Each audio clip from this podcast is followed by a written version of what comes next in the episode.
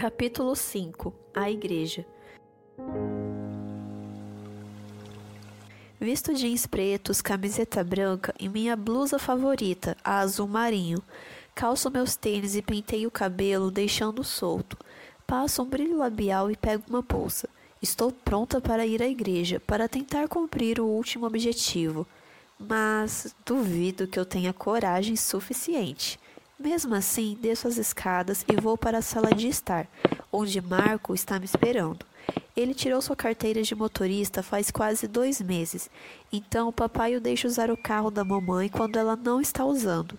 Na maioria das vezes, meu pai leva minha mãe para o trabalho como hoje, geralmente para que Marco possa usar o carro, desde que tenha uma justificativa plausível, como ir à faculdade ou me levar para algum lugar, como é o caso. Vamos! Entramos no carro e ele me leva até a igreja que Larai frequentava. Quando decidi ir à igreja, não sabia o endereço e também não perguntei à família de Elai, porque quero fazer uma surpresa. Por isso, fui até a caixa de Larai para ver se ela guardava algo que me ajudasse a encontrar o lugar. Felizmente, Elai guardava um pequeno pedaço de papel com o endereço do local. Sabe-se lá por quê. Entrego o papel para Marco e ele o lê com atenção antes de digitar o endereço no aplicativo do seu celular.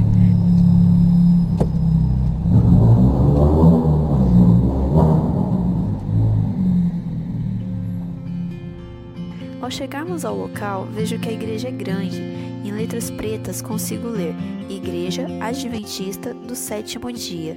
As paredes externas são brancas e a construção tem várias janelas altas de vidro enfileiradas nas laterais. Há uma bela e decorada grade de ferro do lado de fora. Do lado de dentro, ao lado da igreja, um jardim com flores à direita e à esquerda um pátio com salas, algumas com a porta aberta e pessoas dentro, outras com a porta fechada. No papel de Lai também estava escrito o horário que a programação começava: 8 horas. Confesso que deu muito trabalho convencer Marco a acordar cedo num sábado, mas consegui falando que foi ele quem me convenceu a tentar cumprir o último objetivo, e ir à igreja é um bom começo. Bem, é o que eu penso. Chegamos um pouco mais cedo para eu conseguir dar um oi a Jade e sua família antes de a programação começar. Desço do carro e despeço-me do meu irmão, enquanto ele segue em direção à casa de um amigo. Ao entrar, uma moça alta e loira com lindo vestido rosa aproxima-se de mim e, para minha surpresa, cumprimenta-me com um enorme sorriso. Feliz sábado! Seja bem-vinda! Ela diz, irradiando alegria. Obrigada. Falo baixinho, tímida. Como você se chama? Violeta, digo. Outra coisa que aprendi com Elarai é que não preciso ter medo das pessoas, por isso hesito um pouco menos em responder quando alguém pergunta meu nome. Muito prazer, Violeta. Meu nome é Samantha, mas todos me chamam de Sam. E ela fez uma pausa, como se estivesse ponderando se deveria falar o que estava pensando ou não. Ela opta por falar: Você é amiga da Elarai? Uma dor atinge meu peito e sinto vontade de chorar, mas reúno forças para impedir que as lágrimas escapem. Sim, é a única coisa que consigo pensar em responder sem desmoronar. Antes que Sam tenha tempo de dizer algo, ouço uma voz bem familiar. Violeta?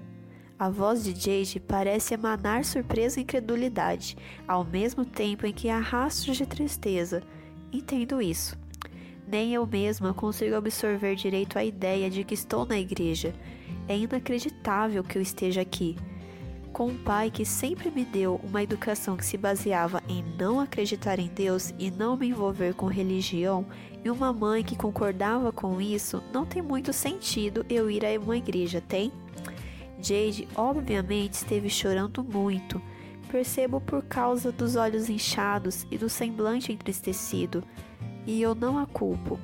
Se eu, é, que era apenas amiga de Elarai, tenho vontade de chorar sempre que ouço o nome dela, não consigo imaginar o que Jade, que era mãe, sente toda vez que acorda, sabendo que sua tão amada filha se foi.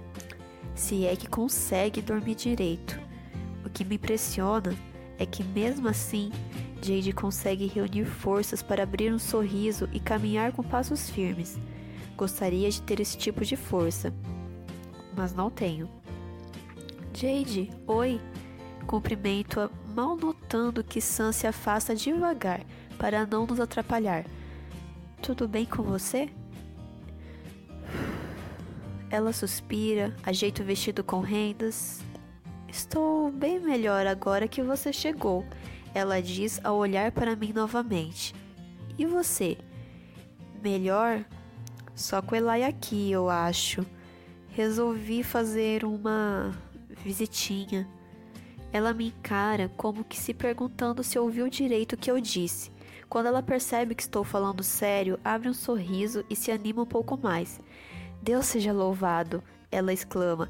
E Larai ia ficar tão feliz. Sorrio. Ia mesmo, penso. Você nem imagina o quanto isso iria significar para ela. Conversamos um pouco até que Jade diz: Vi, aqui temos a escola sabatina. Ela explica animadamente que é o momento em que vamos para diferentes salas estudar a Bíblia e um livro que chamamos de lição da escola sabatina. As salas são separadas por faixa etária e os adultos ficam na parte principal da igreja por sermos em maior número. Logo depois vem o culto. Balanço a cabeça demonstrando que entendi. Parece ser um método legal e dinâmico.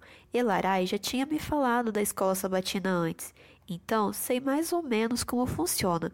Você tem 13 anos, certo? Ou já fez 14? Tenho 13.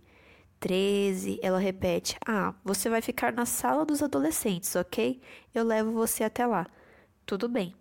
Jade me guia atravessando o pátio da igreja até alcançar uma das portas entreabertas. São seis no total, e cada uma tem algo escrito em uma plaquinha decorada. Leio cada uma delas: hall do berço, jardim, primários, juvenis, adolescentes e jovens. Devem ser as salas divididas por faixa etária. Jade abre a porta da sala com a placa Adolescentes e entra, levando-me consigo. Ed, ela chama, trouxe um presente para você. O homem a quem Jade se refere levanta os olhos do fino livro que estava lendo e os pousa sobre ela. Ele está sentado em uma carteira de braço meia-lua, com um livro sobre ela, ao lado de uma grossa Bíblia de capa preta. Ele é alto, loiro e, apesar da aparência relativamente séria, tem um jeito descontraído e até divertido no olhar, o que me tranquiliza um pouco. Achei engraçado o jeito dele sorrir, quase que imperceptivelmente, mesmo parecendo sério. As paredes da sala são de um tom de amarelo bem claro e há estantes com diversos livros e algumas bíblias. No centro, várias carteiras de braço meia-lua formam um semicírculo. Dez pessoas estão sentadas conversando baixinho. Sinto incômodo e penso comigo mesma. O que você está fazendo? Este não é o seu lugar. Volte para casa, volte para suas atividades normais. Este lugar é para pessoas como Elarai, não como você. Mas em seguida, meus pensamentos mudam. Tente, siga o conselho de seu irmão. Ele sabe o que diz. Você pode encontrar seu lugar com essas pessoas. Tente cumprir o último objetivo. Acabo escolhendo ficar, tendo em minha mente os e se positivos de que Marco me falou. Acalmam e minhas preocupações se dissipam pouco a pouco. Jade me olha, sorri e sai da sala. Bem-vinda, diz o homem com uma voz vibrante e animada. Meu nome é Edgar, mas você pode me chamar de Ed se quiser. Qual é o seu? Violeta, respondo notando que todos os que estão na sala param de conversar e olham para mim. Muito prazer, Edgar. Ele sorri alegremente, conduzindo-me para uma carteira. O prazer é todo meu, Violeta. Agora vamos às apresentações da classe. Ele olha para os outros que devem ter mais ou menos a minha idade. Quem quer começar? Uma garota vestida de amarelo levanta a mão. Ela tem a pele clara, algumas sardas nas bochechas levemente coradas, olhos verdes como esmeraldas e longos e ondulados cabelos vermelhos como fogo. Vermelhos como fogo, já usei essa descrição antes. Será que é ela?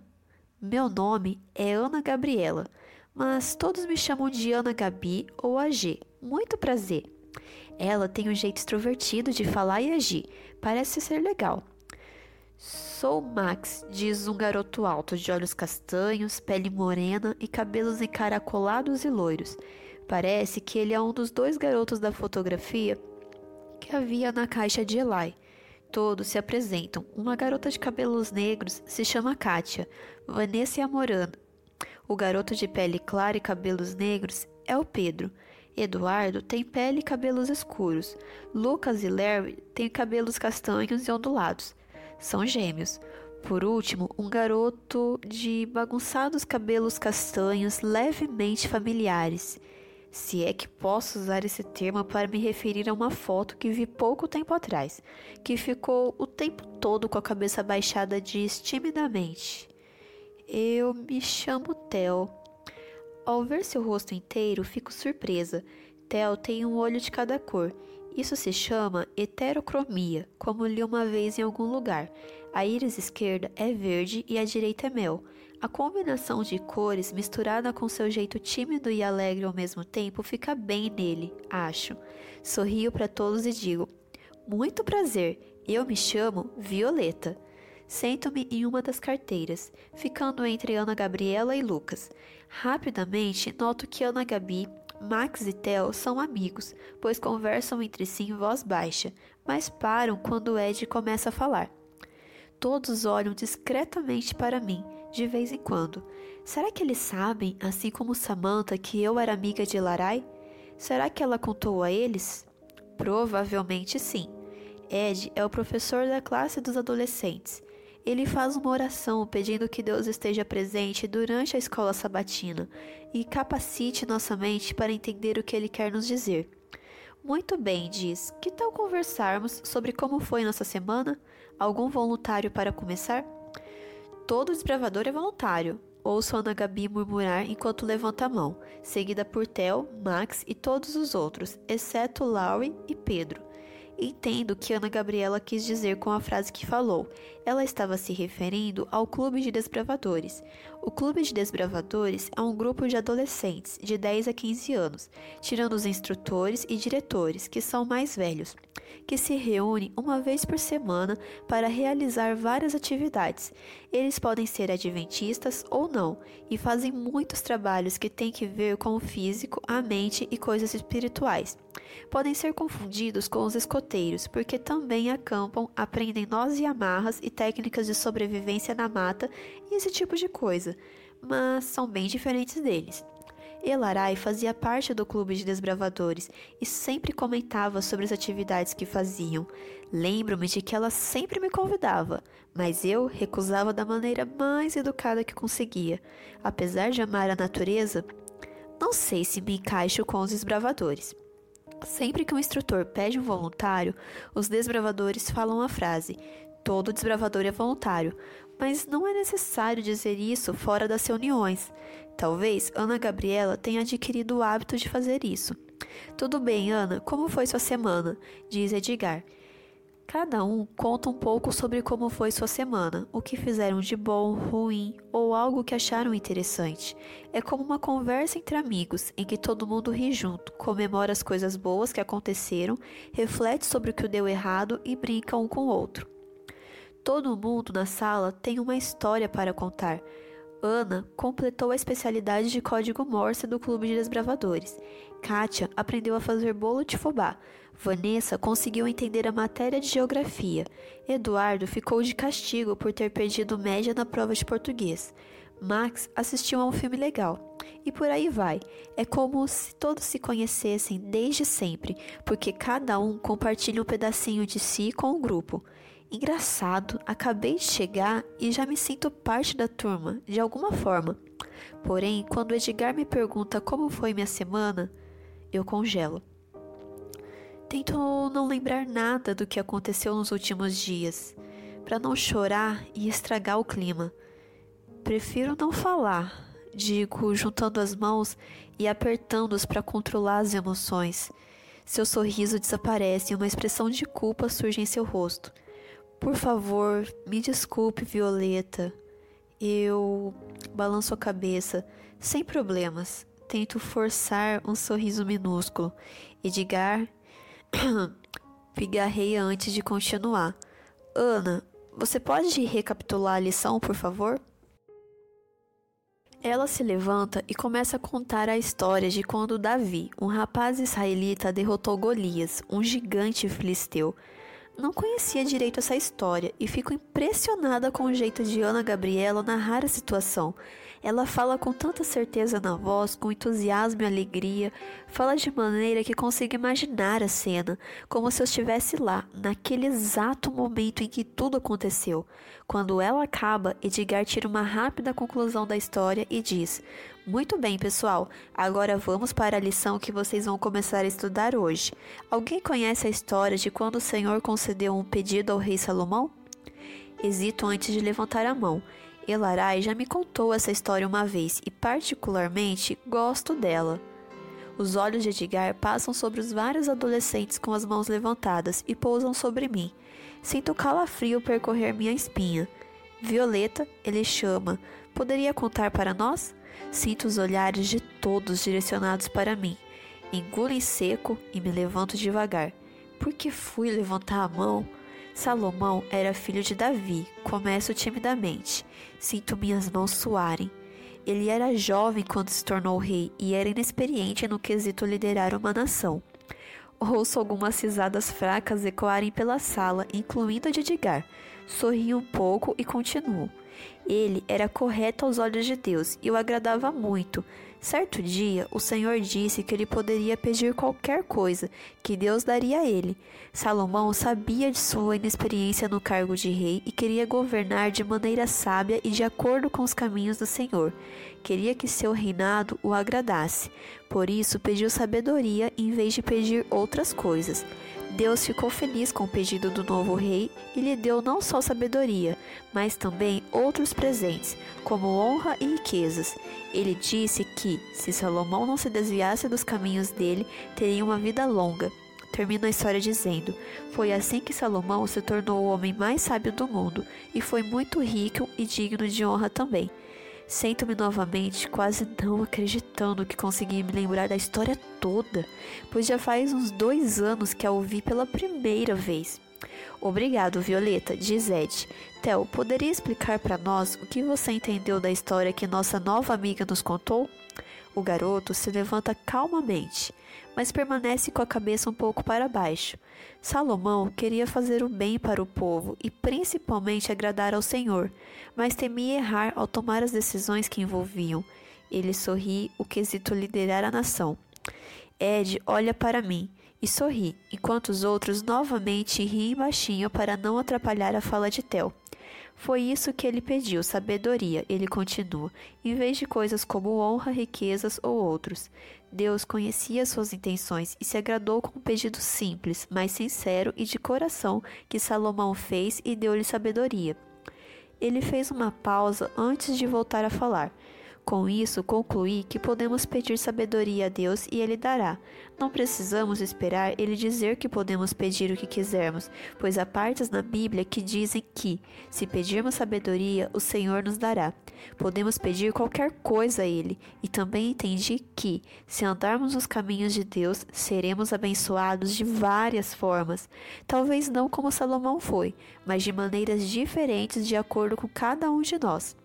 Theo fala de um jeito calmo e tímido, o que acaba sendo até fofo, mas com a cabeça sempre abaixada, mesmo que só um pouco. Meu palpite é que ele tem vergonha de algo. Mas do que? Será que ele tem vergonha de ter heterocromia? Parece que não, mas é como se ele sentisse que deixa as pessoas desconfortáveis com as cores diferentes de seus olhos. Mas por quê? Acho ele legal ser assim, e pelo que parece, os outros também. Acho que ele pensa que deixa as pessoas incomodadas com sua diferença, mas isso não acontece. Todos na sala o tratam normalmente. Edgar faz comentários sobre a história e até pergunta o que pediríamos se, se estivéssemos no lugar de Salomão. Quando chega a minha vez, penso um pouco antes de responder. Acho que eu pediria para. Hesito por um instante. Trazer uma pessoa de volta à vida. Um estranho silêncio paira na sala dos adolescentes. Sei que eles conheceram Elarai, mas não sei se tenho coragem de falar o nome dela em voz alta, pois isso ainda continua tornando tudo muito mais real e doloroso. Sinto as lágrimas começando a encher meus olhos, mas não vou deixá-las saírem. Violeta, diz Edgar e olho para ele. Não sei se o que vou dizer vai soar curioso demais, insensível ou indelicado por causa das circunstâncias atuais. Mas será que essa pessoa a quem você se referiu é Hilarai Clark? Edgar diz o que eu estava com medo de dizer, antes que eu possa fazer algo como concordar com a cabeça ou sua voz de Pedro. Ed, isso soa um pouco curioso e acho que um pouco insensível também e talvez indelicado. Segurando as lágrimas e não ligando para o que Pedro disse, decido responder a pergunta feita por Edgar. Não me importo se ela foi inconveniente ou não. Quero respondê-la. Sim, eu me referia a ela mesma, mas. Como você sabia que eu a conhecia? Bem, ela sempre falava de você, ele diz. Contava como você é perceptiva e sempre elogiava, dizendo que era você quem Deus tinha separado para ser a amiga tão sonhada por ela. Ed sempre falava para ela convidar você para vir aqui, diz Max, olhando para o professor que abre um fino sorriso torto. Um dia ela vem, pois não vou desistir. É o que ela sempre dizia, toda vez, fala, fala Ana Gabriela. Eli nunca desistiu de você, completa Tel.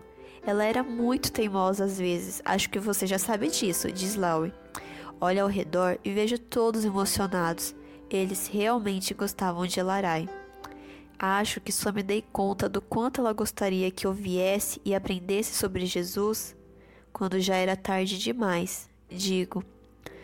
Nunca é tarde demais para conhecer Jesus, Violeta, diz Vanessa sorrindo, apesar da tristeza pela morte de Elará estar evidente em seu olhar. Pelo menos nisso, a Vani tem razão, Violeta. Lucas sorri para a garota e sua voz é tom brincalhão, quebrando um pouco o clima tenso e triste da sala. Pode confiar nela. A classe toda ri descontraidamente, incluindo Vanessa. Quando paramos, Edgar diz: Vamos orar?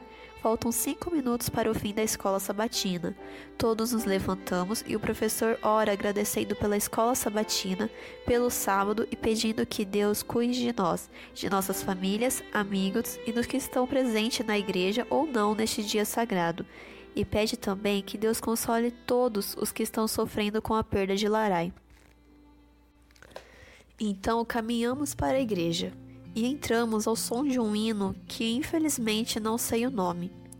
Do lado de dentro, a igreja é ainda mais bonita.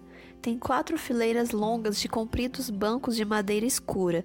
Na frente há um belo púlpito de vidro com o símbolo da Igreja Adventista do Sétimo Dia estampado, e atrás dele cinco cadeiras, também de madeira, estofadas de um tom perolado, uma ao lado da outra. Encontro Jade e André sentados no terceiro banco da fileira do canto esquerdo. Sento-me ao lado dela e quando Esther chega com expressão triste, anima-se um pouco a me ver e fica o tempo todo ao meu lado, abraçando-me com um fino sorriso. André também se alegra quando me junto a eles. Antes de o sermão começar, ouvimos alguns recados, cantamos algumas músicas, uma delas eu conheço por causa de Eli, que costumava cantá-la. Também vemos um vídeo de um testemunho de uma moça do Uruguai e dois homens passam pequenos cestinhos que eles chamam de salvas pelos corredores entre as fileiras de bancos. Algumas pessoas colocam dinheiro neles, outras um pequeno envelope. As crianças colocam moedas ou notas com valor menor que os adultos. Tudo isso ao som de uma bonita música que fala de gratidão a Deus por tudo que ele faz por nós. Jade me explica que o dinheiro colocado nas salvas e envelopes é chamado de dízimo, uma espécie de compromisso que as pessoas fazem com Deus para devolver a ele uma porcentagem do que ganham. Já as moedas e as notas que são depositadas soltas são as ofertas, que são quantias em agradecimento ao Senhor pelas bênçãos que ele nos dá. Depois, uma porta na lateral da parede, atrás do púlpito, se abre, e ao som de uma música calma, cinco pessoas entram e se sentam nas cadeiras da frente. O pastor George, em seu sermão, fala sobre a história de José do Egito. É uma história que eu não conhecia, mas acabo gostando dela. Acho interessante o fato de que ele usa fatos reais para comprovar a veracidade da história, o que prende totalmente a minha atenção. Nunca tinha procurado saber se as histórias narradas na Bíblia eram reais ou não. Após o culto, percebo que gostei muito do que vivenciei hoje. As pessoas são acolhedoras e transmitem uma alegria e uma paz que eu nunca tinha visto antes. Correção: que eu tinha visto apenas na família de Elarai, os únicos adventistas que conhecia antes de visitar a igreja. então, Vi, o que achou? pergunta André. Penso um pouco em quais palavras usar para expressar o que sinto. Por fim, respondo sorrindo. É como se eu estivesse em casa. Nunca pensei que me sentiria tão confortável entre pessoas que não conheço. Esther bate palmas e me abraça fortemente com carinho. Quero você aqui semana que vem, ela diz com um lindo sorriso. Ao chegar em casa, vou direto para o Jardim dos Fundos e encontro minha mãe abaixada, colhendo hortelã no canteiro. Abaixo-me ao seu lado e observo suas ágeis e delicadas mãos, cobertas por luvas descartáveis. Como foi? Ela pergunta, pois ontem contei a ela que ia à igreja. Solta um suspiro. Não entendo por que adiei este dia por três anos. Minha mãe abre um sorriso. Fico feliz que tenha gostado, querida.